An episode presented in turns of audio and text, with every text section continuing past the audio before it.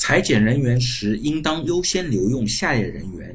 一、与本单位订立较长期限的固定期限劳动合同的；二、与本单位订立无固定期限劳动合同的；三、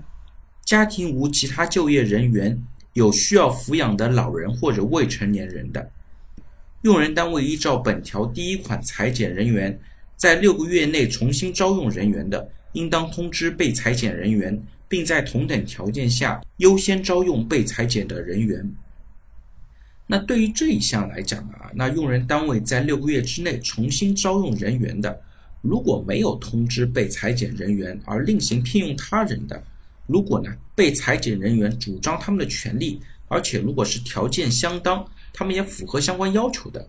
用人单位呢应当赔偿这些被裁减人员的损失，或者恢复他们的劳动关系。那根据目前劳动部的规定呢，如果因为劳动合同法第四十一条裁减人员，那之后又重新招用的这种情况呢，他的工作年限和裁员之前的工作年限是可以连续计算的。